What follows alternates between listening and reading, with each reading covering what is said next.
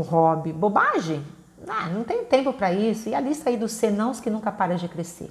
A dica de hoje é te dizer que ter um hobby faz um bem danado para nossa saúde e nosso bem-estar, sabia? Ter uma atividade fora trabalho, estudo, casa e família é primordial para nossa higienização mental. Podemos amenizar a pressão do nosso dia a dia tão maçante. E tem aqueles que já de um hobby ainda ganham um din-din extra. A ciência e não a Kátia já relata os benefícios de um hobby. Além das já tradicionais ideias de hobby, que tal apostar em algo como propor ensinar algo a alguém? Não é possível que você não sabe de algo que ame que de repente você poderá compartilhar? O meu esposo, por exemplo, tem um hobby.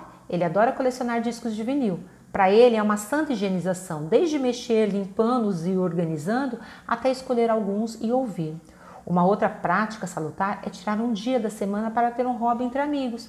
Mesmo hoje, aí, em razão do isolamento, é possível encontrar algo que tenha em comum com os amigos e reservar para fazer juntos. Experimente, permita-se.